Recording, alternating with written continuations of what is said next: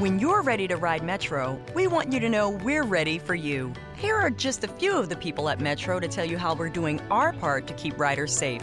We're cleaning like never before with hospital grade cleaning. You'll find hand sanitizer stations all over the metro.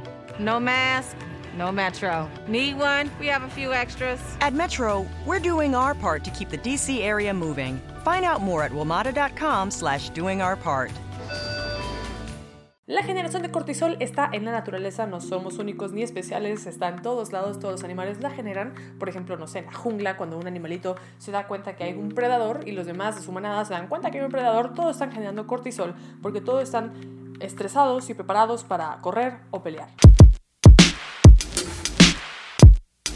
Hey, bienvenido de vuelta a un Inspirarte Podcast, el único podcast de libros, inspiración y motivación que puedes usar en tu vida diaria. Yo soy Cara Nips y como siempre es un honor y un placer tenerte de vuelta al podcast cada martes y cada viernes para ver de qué vamos a hablar el día de hoy. Si me sigues en redes sociales ya sabrás de esto y si no me sigues te lo recomiendo, soy Carla NVZ en casi todos lados. Recientemente terminé de leer Leaders Eat Last de Simon Sinek. Es un libro que ya he mencionado muchas veces y que está inspirado en varios podcasts que ya hablé, pero ahora a la combinación completa del libro quería tomar un tema que habla Sinek que me parece fascinante. Y el día de hoy quiero hablar sobre la base biológica sobre nuestros sentimientos. Este hombre hace muchas charlas, así que si quieres consultar la información directamente que él proporciona, puedes hacerlo, obviamente está en todos lados, pero por mi lado quería desglosarlo un poquito. Él resume lo que es ETSO.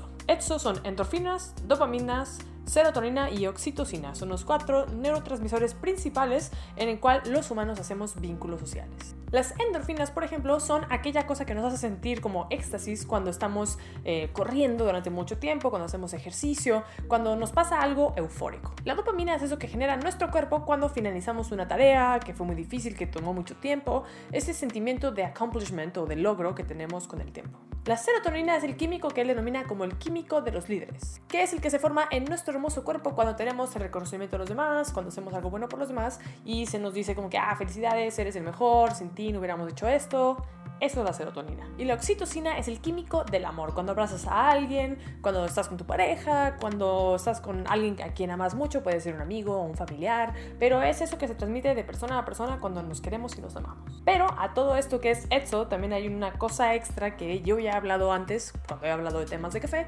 que es la cortisol. La cortisol básicamente es aquel químico en nuestro cuerpo en el que nos dice, hey, tienes que ponerte las pilas porque nos vamos a morir. La cortisol es aquello que se genera cuando te estresas, cuando estás preocupado, cuando temes por tu vida o en momentos básicamente de estrés. Por ejemplo, cuando estás en el trabajo y escuchas por ahí una persona decir, uy, se me hace que van a, a correr cabezas o de que, ah, creo que la economía se va a venir abajo. La generación de cortisol está en la naturaleza, no somos únicos ni especiales, está en todos lados, todos los animales la generan. Por ejemplo, no sé, en la jungla, cuando un animalito se da cuenta que hay un predador y los demás de su manada se dan cuenta que hay un predador, todos están generando cortisol porque todos están estresados y preparados para correr o pelear. O sea, hace que la cortisol nos hace sobrevivir. Pero, ¿pero qué pasa cuando la estancia del cortisol en nuestro cuerpo excede lo natural y lo saludable? El exceso de cortisol es malísimo porque nos hace retener muchos de nuestros procesos químicos esenciales para nuestro cuerpo. Nos hace que engordemos, es más fácil que nos enfermemos y nos complica muchos otros procesos que, bueno, suceden cuando estamos relajados en un estado de paz. Así que, ¿qué podemos hacer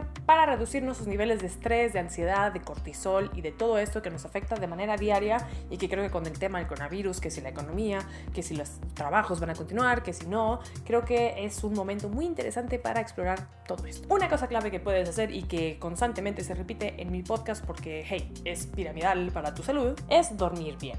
El dormir bien hace que tu cuerpo esté tranquilito, más relajado y que pueda procesar mejor las problemáticas de la vida. Si yo estoy bien descansada y recibo una problemática, es más probable que mi cuerpo diga, bueno, a lo mejor este es un problema, se puede solucionar de esta forma, o a lo mejor no, o a lo mejor sí, o a lo mejor sí, ¿sabes qué? Es el fin del mundo. Pero si estamos bien dormidos es más fácil llegar a la conclusión correcta. Número dos es hacer ejercicio, pero no demasiado. La verdad, aquí es un punto en el que yo he fallado como ser humano. A veces eh, me excedo y hago ejercicio de más, porque me gusta mucho hacer ejercicio, me gusta ir al gimnasio, aunque ahora están cerrados.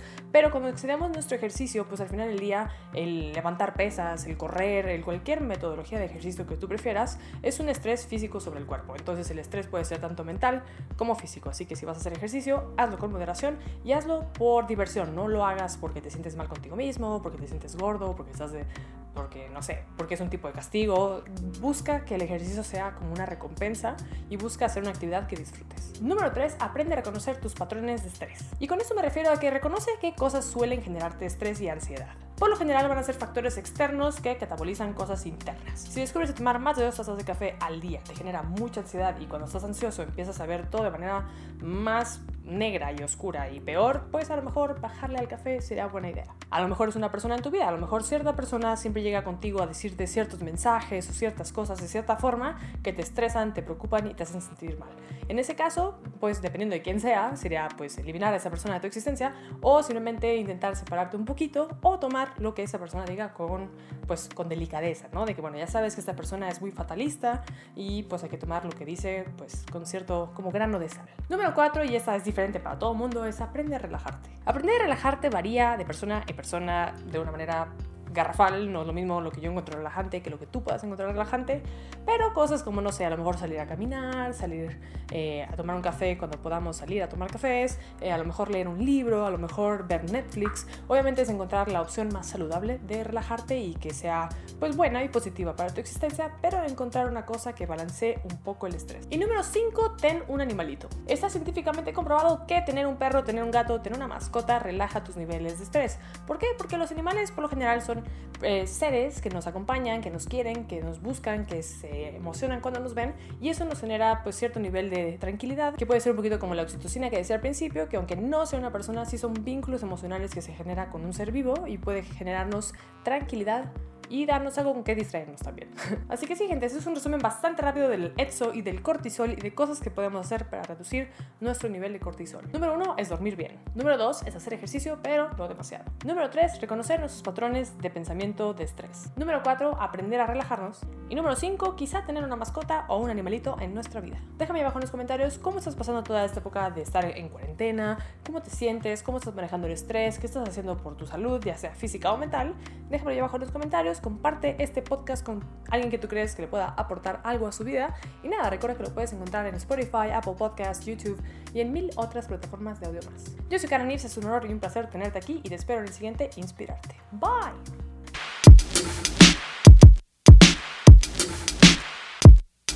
¿Sabías que el nuevo Nissan Rogue 2021 es el vehículo con más tecnologías de seguridad estándar en su clase? Como RAB, para ayudarte a detectar objetos estacionarios en la parte trasera de tu Rogue. ¿Qué significa RAB? Algunos dicen que Rear Automatic Braking, pero para mí es realmente algo bárbaro, o realmente una ayuda bacana, o recursos automáticos brutales. El nuevo Nissan Rogue 2021, con más tecnologías de seguridad estándar en su clase.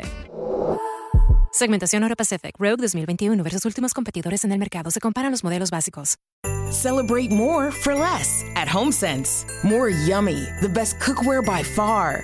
And three cheers for bar. More I love it gifts from chocolate to spa to ooh la la. HomeSense, cheer is here